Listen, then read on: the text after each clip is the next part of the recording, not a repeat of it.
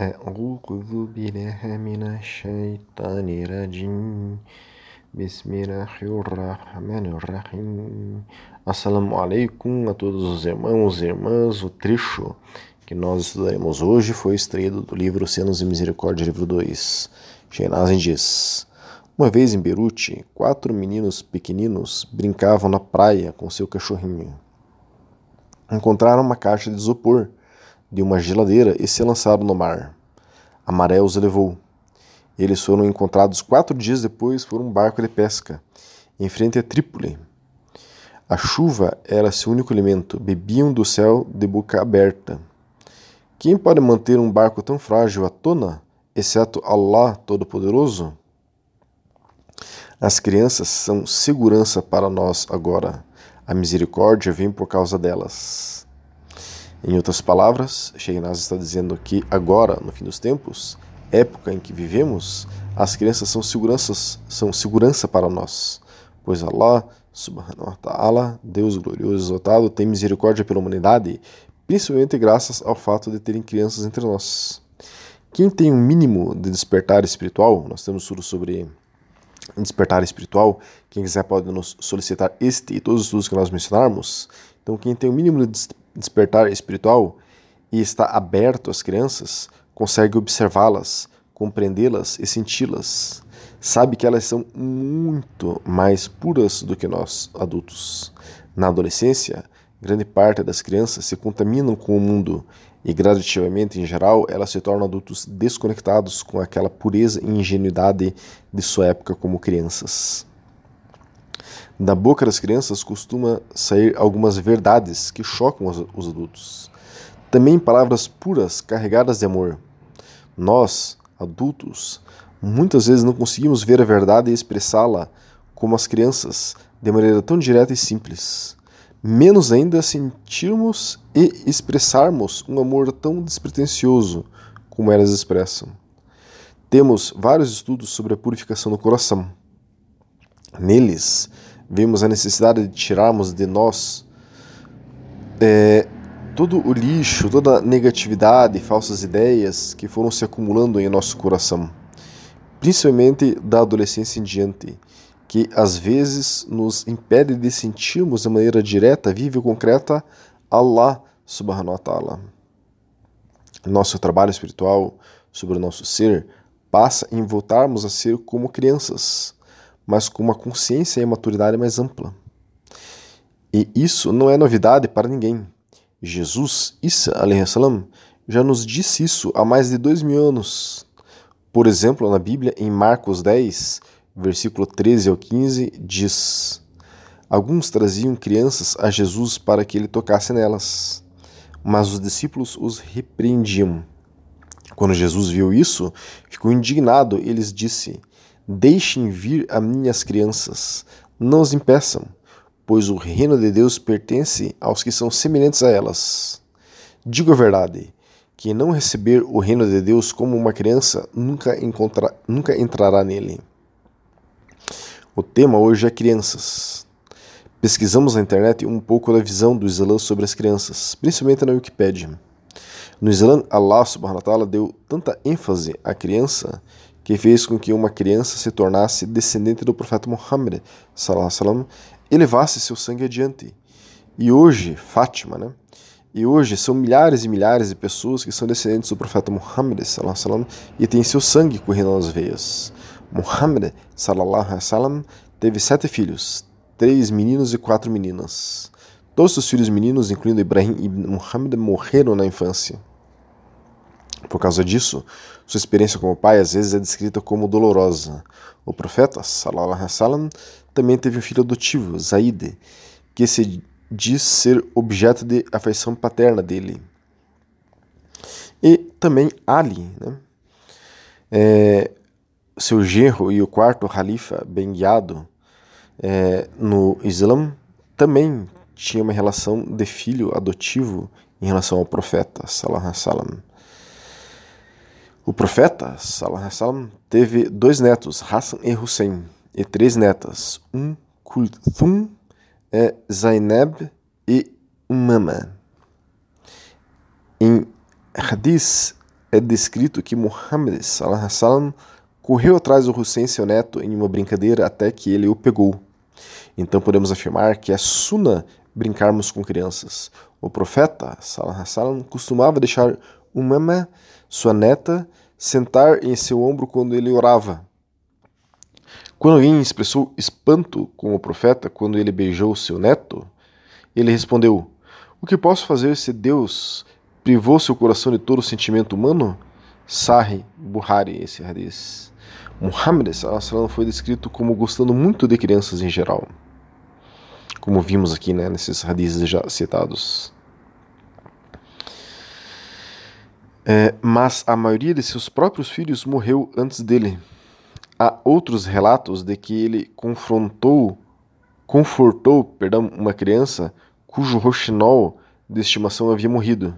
Muhammad salam, jogou muitos jogos, brincou muitas coisas com as crianças e fez amizade com elas. O profeta Muhammad salam, também mostrou amor às crianças. De outras religiões, há um hadith que mostra que certa vez ele visitou o filho de seu vizinho, o judeu, quando a criança estava doente. Certa vez Muhammad estava sentado com uma criança no colo e a criança urinou sobre ele. Acontece né, com quem segura uma criança bem pequena. Envergonhado, o pai repreendeu a criança. Muhammad conteve o pai e o aconselhou: Isso não é um grande problema. Minhas roupas podem ser lavadas, mas tome cuidado com a forma que você trata a criança. O que pode restaurar a sua autoestima depois de você ter lidado com ela em público assim? Então, a Suna é tratar bem as crianças, brincar com elas, amá-las, pois isso por si só já nos purifica. A pureza das crianças e o amor que elas sentem naturalmente chama, desperta a nossa pureza e o nosso amor. Nós temos vários estudos sobre o amor. E temos estudos também sobre a Sunna, né? O que é a Sunna do profeta Muhammad.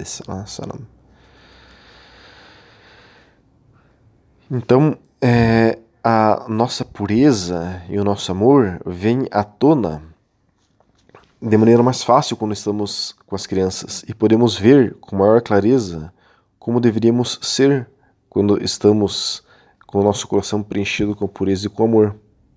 Vejamos agora um pouco sobre o, os direitos das crianças no Islã. As crianças têm o direito de serem alimentadas, vestidas e protegidas até atingirem a idade adulta, diz a Sharia Ahl-Sunnah wal-Jama'ah. Quer dizer, a lei islâmica provinda das quatro escolas de jurisprudência do sunismo clássico. Nós temos estudos sobre isso. As crianças devem ter respeito para desfrutar do amor e carinho de seus pais, também diz a nossa Sharia Ahl-Sunnah wal-Jama'ah que também diz que as crianças têm o direito de serem tratadas de forma igualitária em relação aos seus irmãos em termos de doações financeiras e herança. É, a herança é proporcional, enfim, à função que a criança desempenha na sociedade. Né? O imã Ahmed ibn Hanbal, fundador da Madhhab de Fiqh é, Hanafi, Hanbali, perdão, nós temos estudos sobre as madhabs, né? As escolas de jurisprudência, é, a Madhab Hanbali, que é uma das quatro escolas válidas no Islã Ahl-Sunnah Jamá, é, Jamá é, disse que o tratamento preferencial de uma criança, né, então Imam é, Ibn Hanbal, disse que o tratamento preferencial de uma criança é permitido se a criança for deficiente. Então vejam, o Islã se preocupando com as crianças com necessidades especiais, muito antes da civilização judaico-cristã sequer pensar em assuntos relacionados com os direitos das pessoas portadoras de necessidades especiais. No Islã, há mais de mil anos, as crianças têm direito à educação.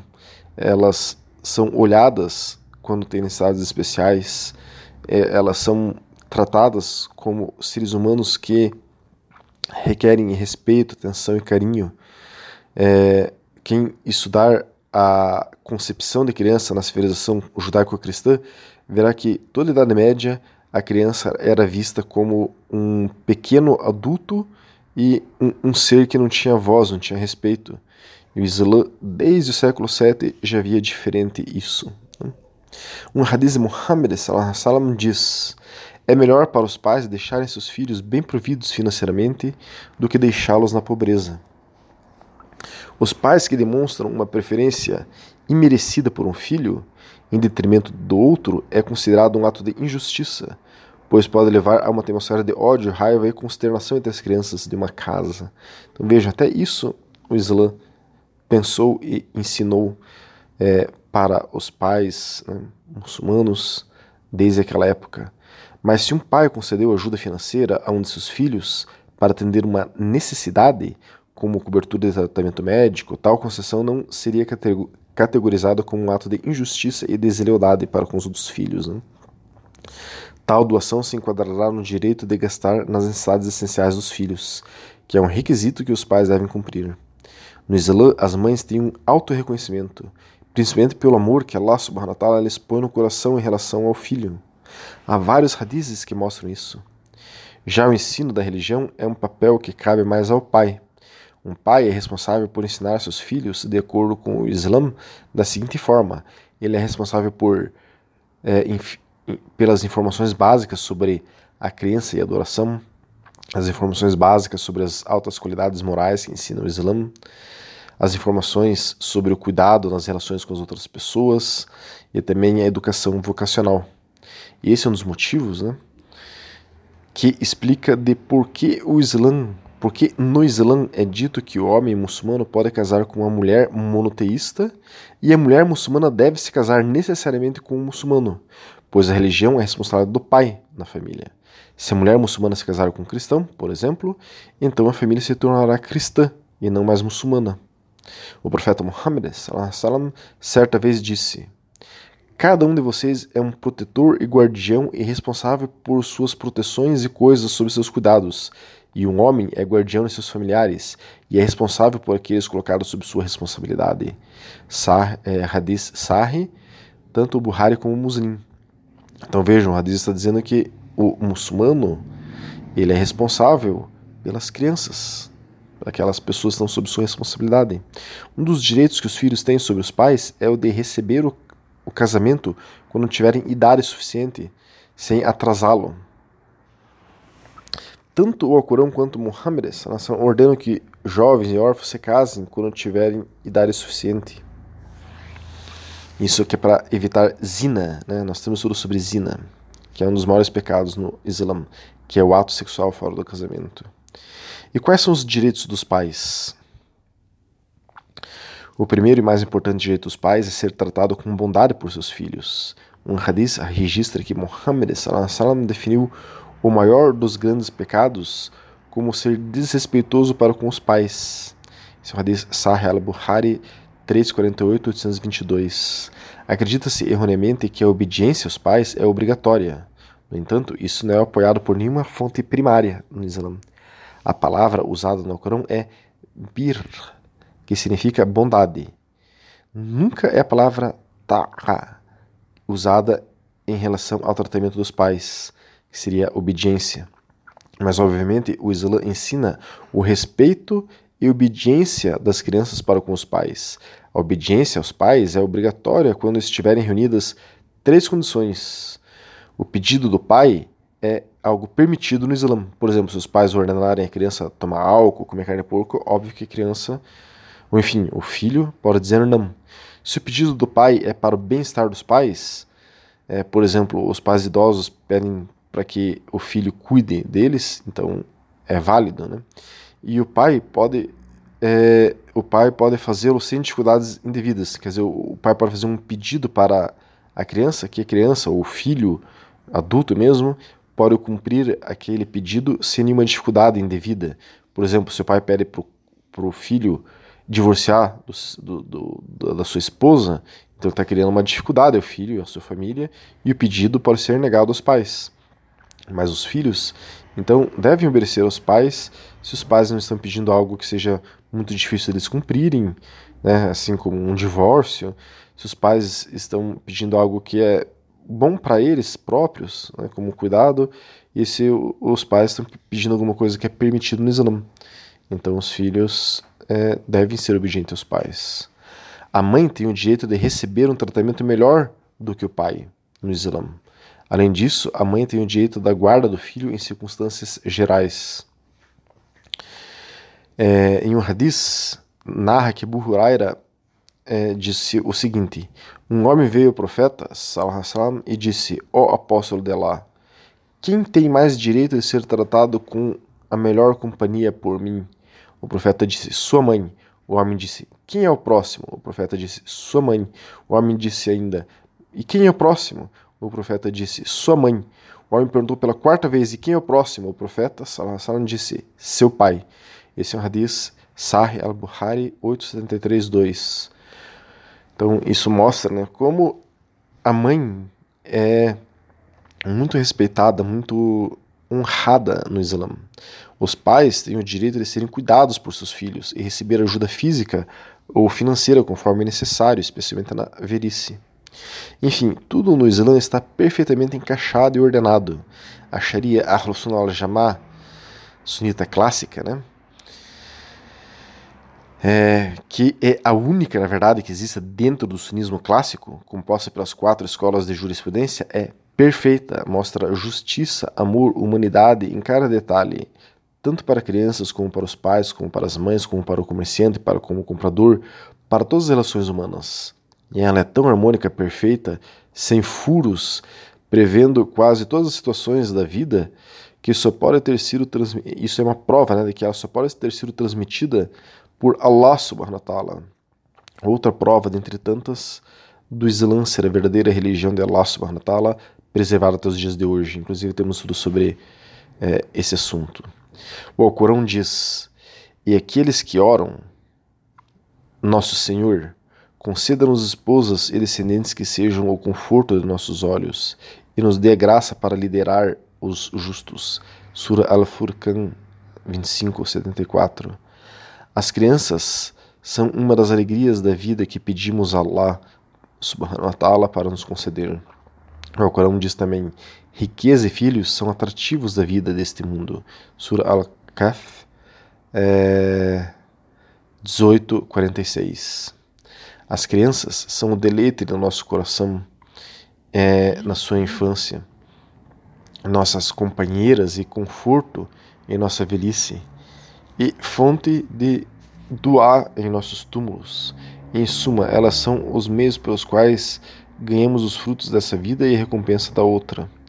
Temos também um estudo que mostra como é, é o tratamento e o que pode ser feito de acordo com a Sunna para os recém-nascidos.